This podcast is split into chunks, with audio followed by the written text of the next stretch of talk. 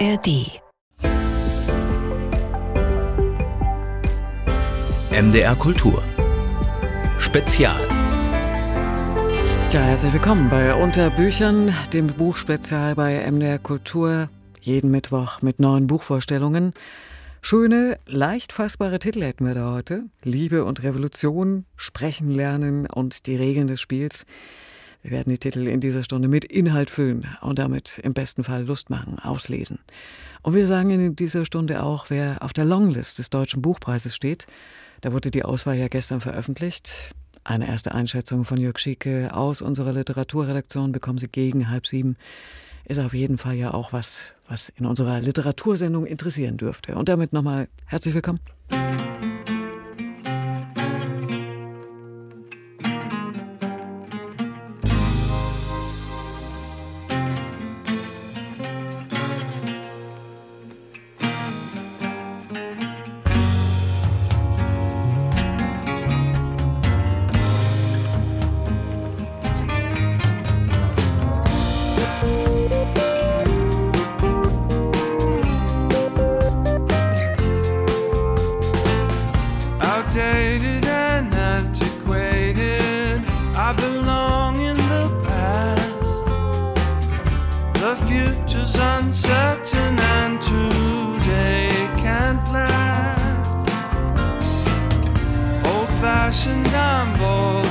fashion, every new fashion.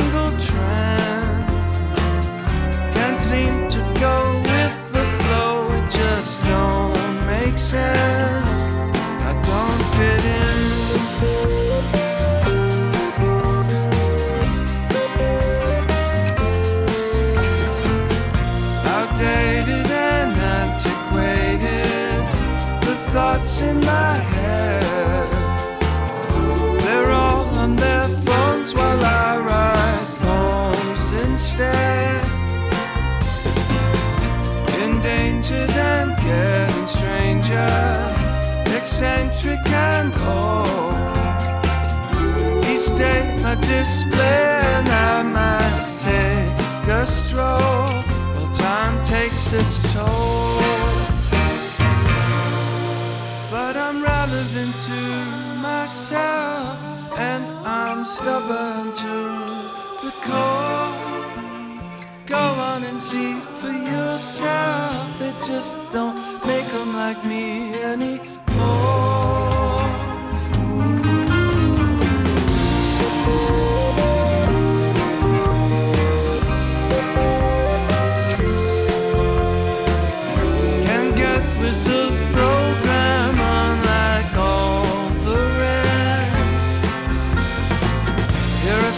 stand in the silence.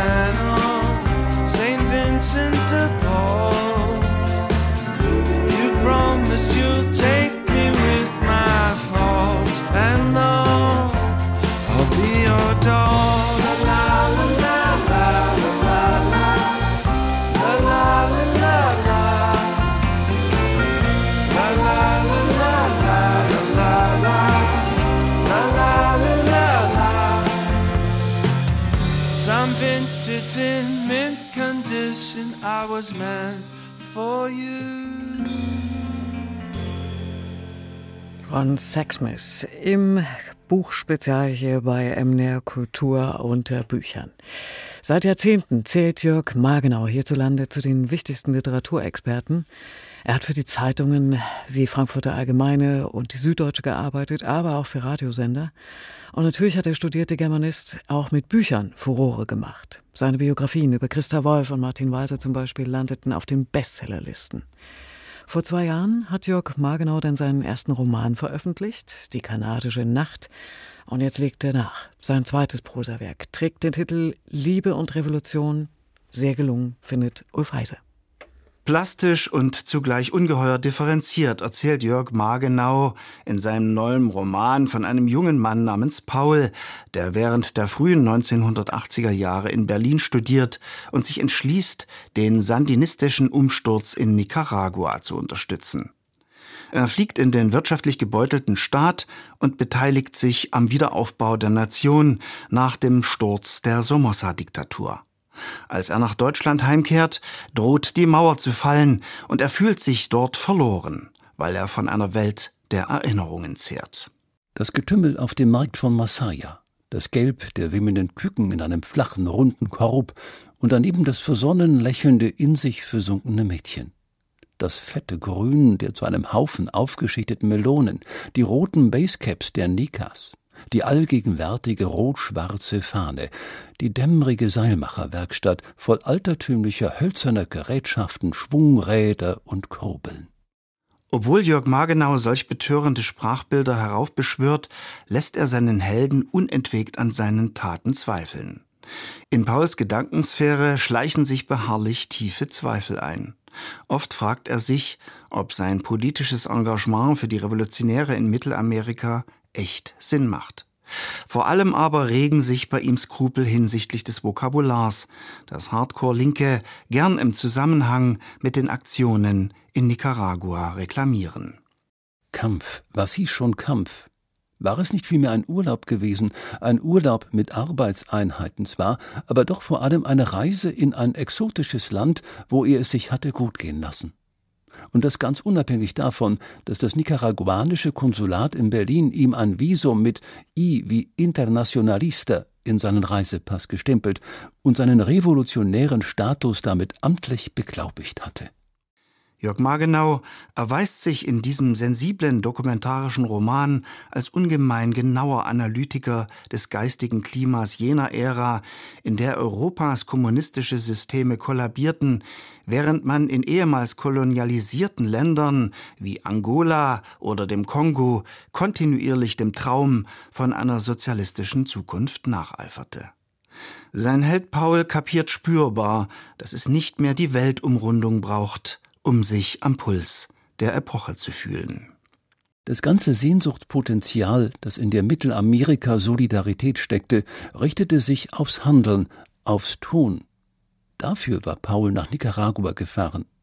Doch jetzt konnte er sehen, wie die Geschichte auch hierzulande in Bewegung geriet, wo die Menschen Fahnen schwenkten mit Löchern in der Mitte. Löcher schwenken, dachte er, das ist auch eine Tat. Letztendlich entpuppt sich Jörg Margenaus Opus als imposantes Liebesdrama. Zwei völlig verschiedene Frauen kontrollieren den emotionalen Kosmos seines Protagonisten. Anfangs umgarnt ihn die empathische Beate wie eine Sirene.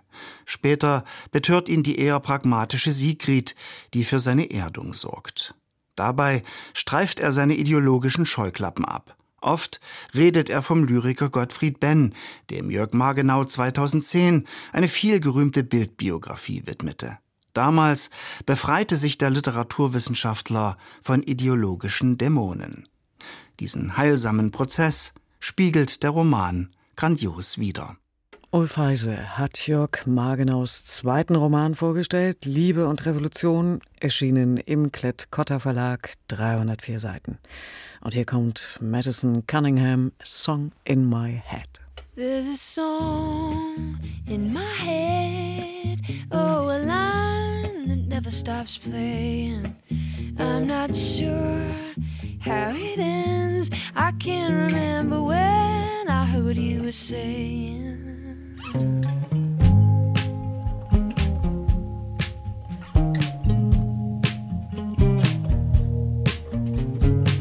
I'll make the start of the worst. I'll make up half the words and where T should ever been. I've never heard because it hurts to be on the outside my best to listen,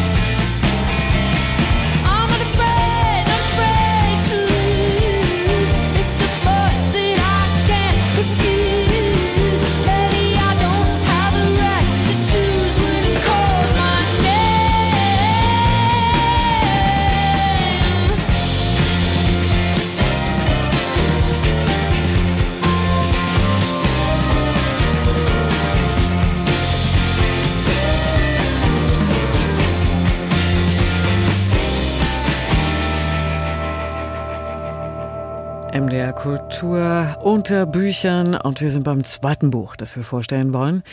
Die britische Autorin Hilary Mantel war eine der großen Schriftstellerinnen ihrer Generation. Für ihre Romantrilogie um den englischen Staatsmann Thomas Cromwell, der unter Heinrich VIII. die Reformation in England durchsetzte, wurde sie nicht nur als Erneuerin des historischen Romans gefeiert, sondern sie wurde auch als erste Frau zweimal mit dem renommierten Booker Prize ausgezeichnet. Im vergangenen Jahr ist Hilary Mantel gestorben und kurz vor ihrem ersten Todestag am 22. September ist nun ein Erzählband mit autobiografisch gefärbten Erzählungen erschienen. Sprechen lernen. Tino Daimann stellt ihn vor. Die Geschichte meiner Kindheit ist ein komplizierter Satz, den ich ständig zu beenden versuche. Zu beenden und hinter mir zu lassen, heißt es in Hilary Mantels Autobiografie von Geist und Geistern. Der Satz findet sich auch in den Erzählungen, die um ihre Kindheit und Jugend kreisen und im gleichen Jahr erschienen sind wie ihre Autobiografie.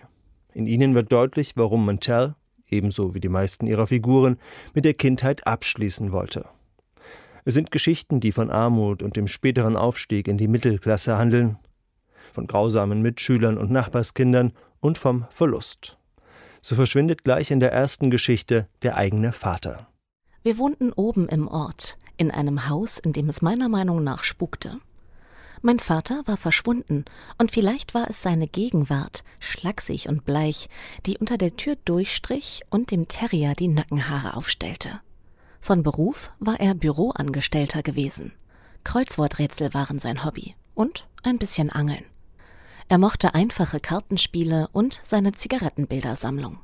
An einem stürmischen Märzmorgen um zehn ist er gegangen hat seine Alben mitgenommen und seinen Tweetmantel.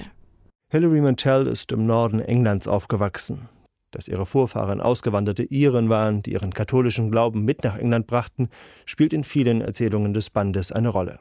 Ebenso die Tatsache, dass ihre Mutter eines Tages ihren Geliebten mit nach Hause brachte und Mantel mit zwei Vätern aufwuchs. Die Geschichten lassen erahnen, für welches Aufsehen und Getuschel dieses Wohnarrangement gesorgt hat. Auch in den Erzählungen geraten die Verhältnisse durcheinander. So übernimmt einmal ein Untermieter die Rolle des Familienversorgers, ein anderes Mal sorgt der Stiefvater dafür, dass die Erzählerin ihre vertraute Umgebung verlassen muss. Etwa ein Jahr später zogen wir in eine andere Stadt und ich bekam einen neuen Zunamen. Meine Mutter sagte, ganz allgemein hätten Klatsch und Bösartigkeit überhand genommen und dass es immer welche gebe, die einem in die Hacken treten würden, wenn es irgendwie möglich sei. Conny und die anderen Tanten und Cousinen kamen uns besuchen, aber nicht zu oft. Meine Mutter sagte, wir wollen nicht, dass dieser Zirkus wieder losgeht. Mental selbst bezeichnet die Erzählungen nicht als autobiografisch, sondern als autoskopisch. Aus einer entfernten, erhöhten Perspektive, heißt es im Vorwort des Bandes, blickt ihr schreibendes Ich dabei auf die Geschehnisse. In den Erzählungen ist diese Entfernung spürbar. Ihre Figuren erinnern sich an eine Zeit, die oft viele Jahrzehnte zurückliegt. Diese Distanz ändert aber nichts an der Schärfe ihres erzählerischen Blicks, der Milieus ebenso umfasst wie die Eigenheiten einer einzelnen Person. Grandios sind die Schilderungen von Verkäuferinnen in einem Kaufhaus, deren Leben vom tristen Arbeitsalltag zerstört werden. Und das Auftreten einer Sprachlehrerin, die in der titelgebenden Erzählung Sprechen lernen im Zentrum steht. Miss Webster war eine kleine spatzenartige Frau mit krausen weißen Haaren, vortretenden Schienbeinen und einer hochgeklappten Brille. Es stimmt schon, dass man nie zu reich oder zu dünn sein kann. Aber Miss Webster war zu dünn. Und das dachte ich, obwohl ich selbst dünn war und es in jenen Jahren Mode wurde, wie ein regelmäßiger trauernder Besucher des Grabmals der Capulets auszusehen. Sie hatte nur einen Lungenflügel, wie sie den Leuten zu erklären pflegte, und ihre Stimme war dementsprechend wenig beeindruckend. Ihr Akzent war gefährlich geziert. Manchester mit Zuckerguss. Auch in der kurzen Form erweist sich Hilary Mantel als meisterhafte Erzählerin. Die Kraft ihrer Geschichten rührt daher, dass sie aufzeigen, welche Macht Kindheit und Jugend auch dann noch über uns haben, wenn sie viele Jahrzehnte zurückliegen. Das zeigt sich auch darin, dass Mantell den Satz über ihre Kindheit nicht beenden kann. Immer wieder wird sie von den Geistern der Vergangenheit verfolgt, schreibt sie. Diese Geschichten mögen die Geister nicht vertreiben, aber vielleicht, so wundert man sich nach diesen wunderbaren Erzählungen, ist auch eine Geisterbeschwörung ein probates Mittel, um der eigenen Vergangenheit begegnen zu können. Sprechen lernen von Hilary Mantel ist im Dumont Verlag erschienen. Das Buch hat 160 Seiten und wurde von Werner Löcher-Lawrence aus dem Englischen übersetzt. Tino Damann hat es uns vorgestellt hier bei Unterbüchern MDR Kulturspezial.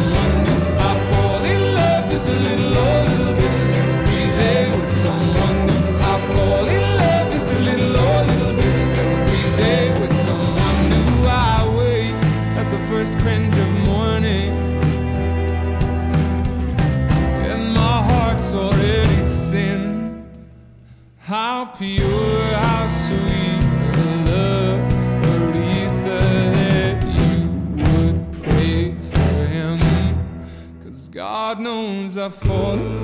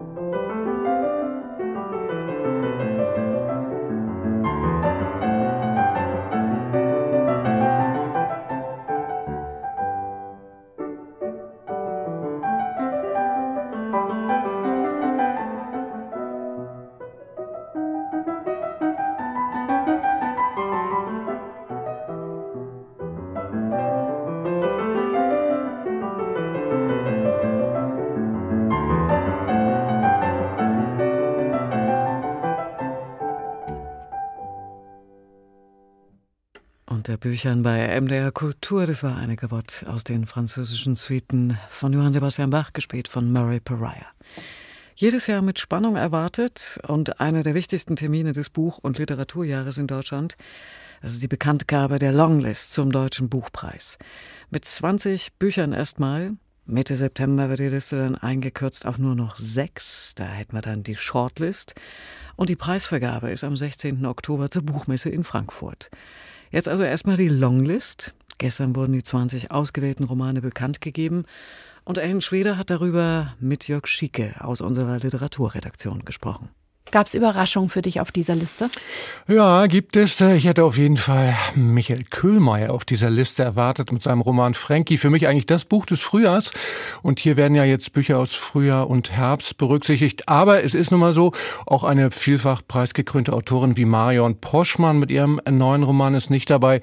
Okay, die Jury wird dafür ihre Gründe haben. Positiv finde ich, dass ein paar gerade von kleineren Verlagen nicht so etablierte Stimmen mit dabei sind. Also die werden von kleineren Verlagen hier gebracht. Ich nenne mal vom Leikamp Verlag Sepp Mall, schon ein sehr schöner Titel. Ein Hund kam in die Küche, heißt sein Roman, führt in das Jahr 1942, also in die Zeit des Zweiten Weltkriegs.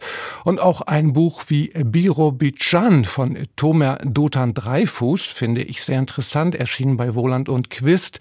Und der Autor nimmt so einen historischen Fakt zum Ausgangspunkt, nämlich die seinerzeit angewiesene, Anfang des 20. Jahrhunderts angewiesene Errichtung einer Stadt für die Juden in der Sowjetunion, damals angewiesen von Stalin.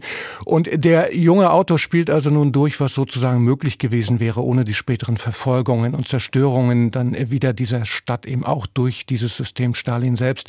Ansonsten viele bekannte Namen auch dabei auf dieser 20er Liste, etwa Angelika Klüssendorf, Angelika Overath, Theresia Mora ist dabei, sehr bekannt, Clemens Setz natürlich oder auch Katrin Röckler, also um ein paar Namen zu nennen. Und wenn wir noch ein bisschen bei den Themen bleiben, Jörg Schieke, wir schauen ja gerne auf Tendenzen der deutschen Gegenwartsliteratur. Sind von dieser Longlist solche Tendenzen abzuleiten?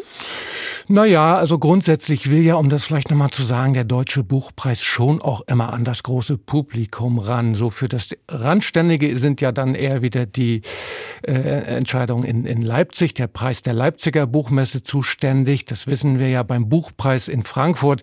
Da werden schon richtige Bestseller gebacken oder sollen gebacken werden, weshalb ja auch neben Literaturexperten hier immer auch Buchhändler mit in der Jury sind. Das ist ja ganz ausdrücklich so gesetzt und auch ein Unterschied zu Leipzig. Und es sind eben beim Deutschen Buchpreis auch nur Romane, während wir ja in Leipzig auch mal Erzählungen oder manchmal sogar ein Gedichtband dabei haben. Also, was mir jetzt hier auffällt, all das, was sich so großräumig um den Aufhänger Familienroman, Familiengeschichte ordnen lässt, das ist gut vertreten hier. Es gibt Außerdem ein Roman, der nach Syrien und also ins Kriegsgebiet der, Gegenwart führt. Es gibt mit Theresa Preauer und Clemens Setz dann doch auch mindestens zwei Bücher, die ich so den exper experimentierfreudigen Stimmen äh, zuordnen würde. Und es gibt auch mit äh, einem Roman namens Drifter von Ulrike Sterblich einen Roman, der so von den Verschiebungen oder von dem Gegeneinander von echter und künstlich erzeugter Wirklichkeit erzählt. Also so Stichwort äh, soziale Medien, ein äh, sehr aktuelles Thema ebenfalls. Also all diese Themen sind dabei. Ich glaube, das eine beherrschende Thema gibt es derzeit nicht. In den Sachbuchbestenlisten gab es ja zuletzt sehr vieles zum offensichtlich immer noch nicht bewältigten Konflikt zwischen Ost- und Westdeutschland. Spielt dieses Thema in der Belletristik noch eine Rolle? Ja, ja, das, das spielt eine Rolle. Es gibt hier, wie eben im Sachbuchbereich ersichtlich, ja immer noch eine, eine große Nachfrage nach der Geschichte der Ostdeutschen. Das haben natürlich die Verlage und die Agenturen auch gut erkannt. Man kann eigentlich nur hoffen, dass hier nicht so die ewig gleichen Strickmuster dann wieder abgearbeitet werden, nur weil die sich auf dem Markt platzieren lassen. Da bin ich mittlerweile immer ein bisschen, ein bisschen vorsichtig äh, und gucke da. Äh, in diesem Zusammenhang bin ich dann auch sehr gespannt auf den ebenfalls nominierten Roman Die Möglichkeit von Glück von Anna Rabe. Da geht es nämlich um eine junge Frau, die Mitte der 80er in einer Kleinstadt im Osten, sogar an der Ostsee, zur Welt gekommen ist und eben nun in der eigenen Familie erlebt, wie alte Ideologien weiterleben oder auch in Verbitterung umschlagen. Also Dinge, die uns auch 30 Jahre nach dem politischen Umbruch noch verfolgen. Und ebenso, die müssen wir jetzt hier endlich nennen, Charlotte Gneuss, die ist aus dem Sendegebiet, äh, studiert am Deutschen Literaturinstitut. Ihr Roman heißt Gittersee, der setzt 1976 ein in der DDR und da ist auch eine Menge von dem dabei, was man so von der DDR erwartet. Der kaputte Skoda ist dabei, der junge Mann, der in der Wismut arbeitet, eigentlich aber was anderes machen möchte und auch die Uniformierten, die vor der Tür stehen. Also man muss dann sehen, ob und wie daraus eine eigenständige Geschichte entsteht, die vielleicht eben über diese bekannten Muster von DDR-Geschichte hm. hinausgeht. So viele spannende Themen, Jörg Schicke, so viel Zeitdiagnostik, die man da finden kann, ja. wenn man möchte, anscheinend in dieser Liste. Gibt es denn in der Gegenwartsliteratur, geht das heute noch, dass man auch einfach mal eine Liebesgeschichte erzählt? ja, das, das muss gehen, finde ich, ne? sonst wäre die Literatur ja um ein äh, wesentliches Gebiet ärmer. Ja, gibt es auch hier auf der Liste äh, richtige Liebesgeschichten zwischen Mann und Frau, zum Beispiel von Theresia Mora, ja, bekannte, äh, hochgeachtete Autorin. Und äh, die ist hier vertreten auf dieser Liste mit einem Roman namens Muna. Und auch der führt übrigens zurück in den Revolutionssommer 1989. Die titelgebende Muna ist äh, eine Abiturientin und die hat eine Affäre mit einem, wie es immer so schön heißt, deutlich älteren Mann. Ja. Und da gibt's erstmal eben eine Liebesnacht, dann verlieren die sich, dann sehen die sich wieder eine Wiederbelebung der Beziehung und der Gefühle gibt es und dann aber auch gleich wieder Konflikte. Also, wie das so ist, wenn Liebe in Literatur übersetzt wird und zugleich dann doch auch nach dem wahren Leben greift. Äh, es ist alles nicht unkompliziert und auch, und da sogar schon fett im Titel angezeigt, im Romantitel von Angelika Overath, Unschärfen der Liebe. Auch da geht es um Enttäuschungen, um Fragen, die dann eben zu lebensverändernden Entscheidungen führen. Also es ist eine Menge dabei an Schreibweisen und an Themen auf dieser 20er Liste zum Deutschen Buchpreis. Die Bücher und Autoren, die im Rennen sind um diesen wichtigsten deutschen Literaturpreis. Ellen Schweder hat mit Jörg Schicke von unserer Literaturredaktion gesprochen und wir reden dann weiter in der Sache in einem Monat zur Shortlist und in knapp zwei Monaten zur Preisvergabe des Deutschen Buchpreises.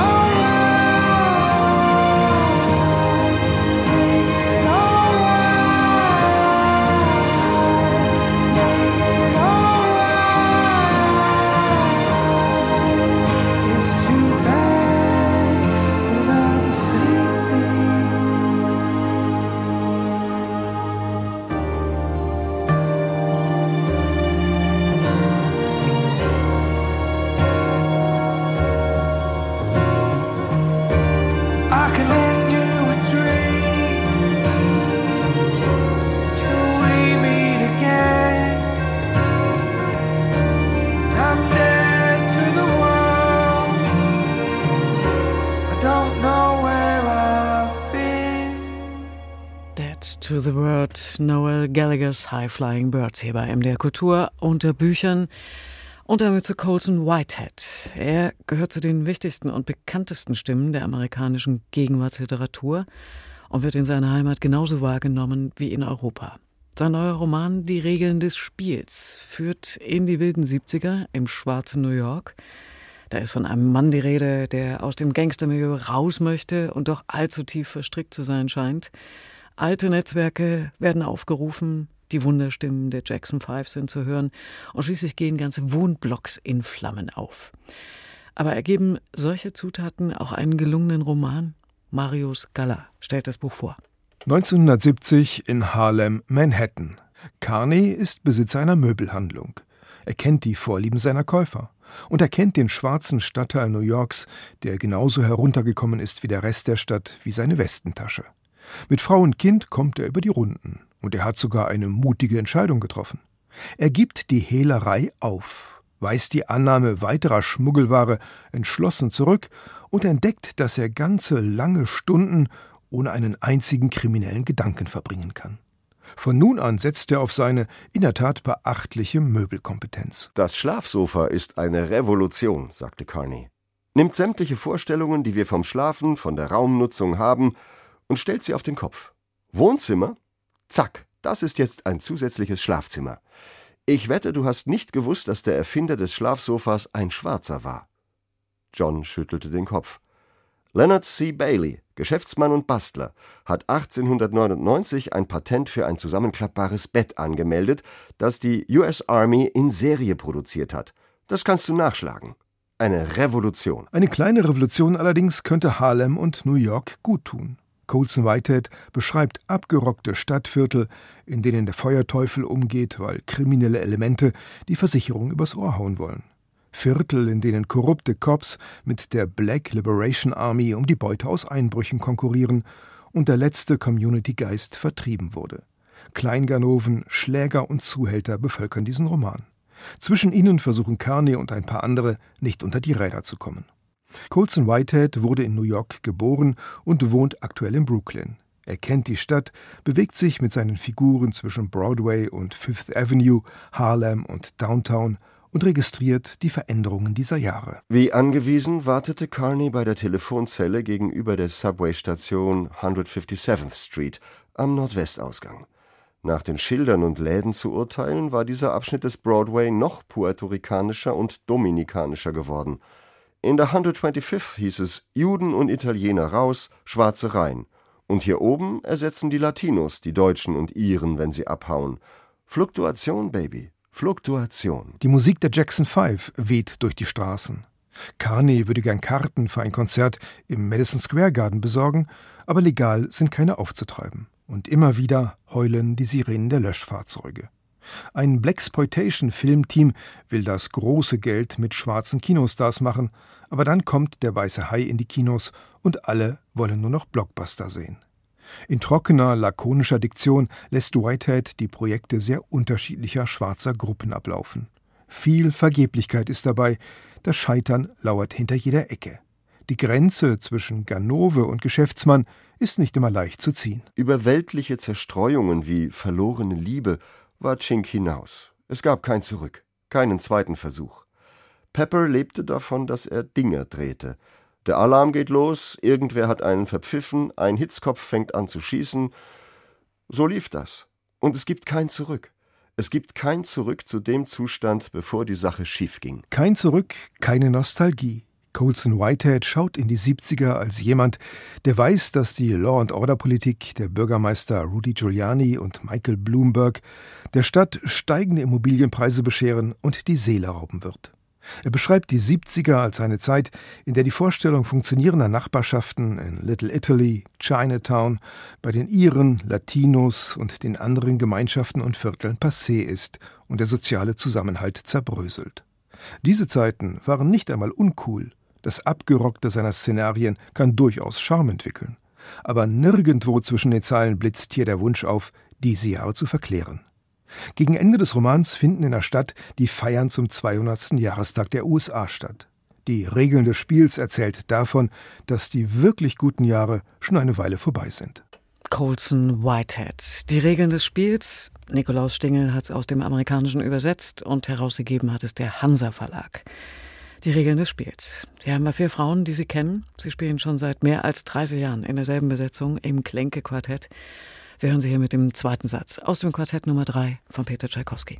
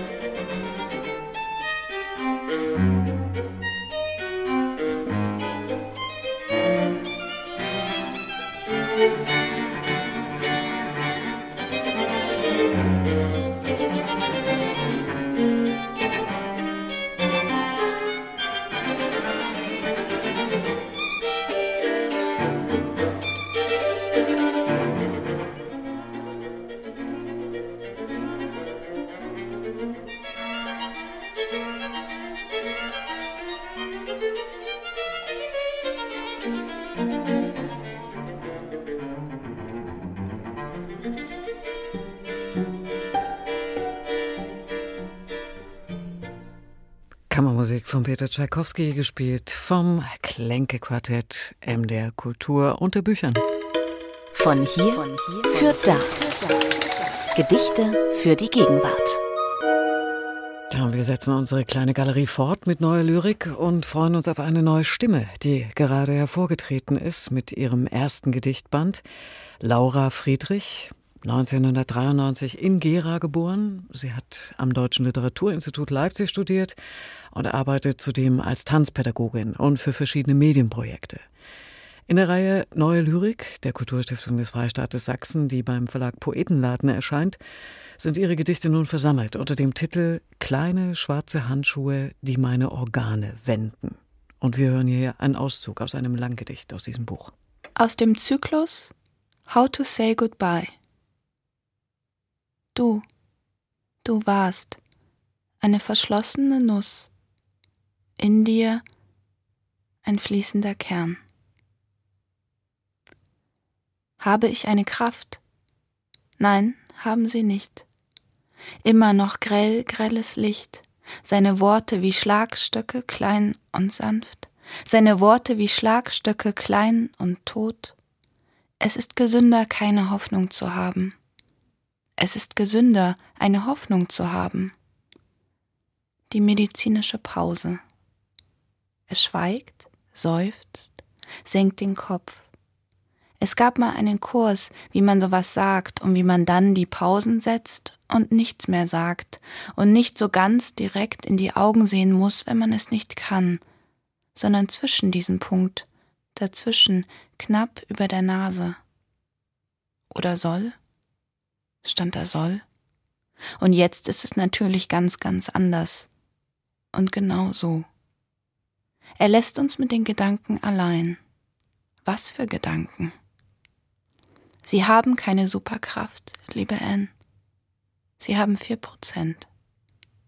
Vier Prozent, liebe Sis. Vier Prozent sind eine kleine Maus, die in zehn Kilometer Entfernung in die Sonne springt. Es gibt immer eine Chance, die Chemo ist. Manchmal gibt es jenseits von allem, was wir versuchen, und wir werden alles versuchen. Ein Wunder. Ich wusste es. Ein Wunder. Ich werde ein Wunder werden. Das war Laura Friedrich mit einem Gedichtauszug aus dem Buch Kleine schwarze Handschuhe, die meine Organe wenden.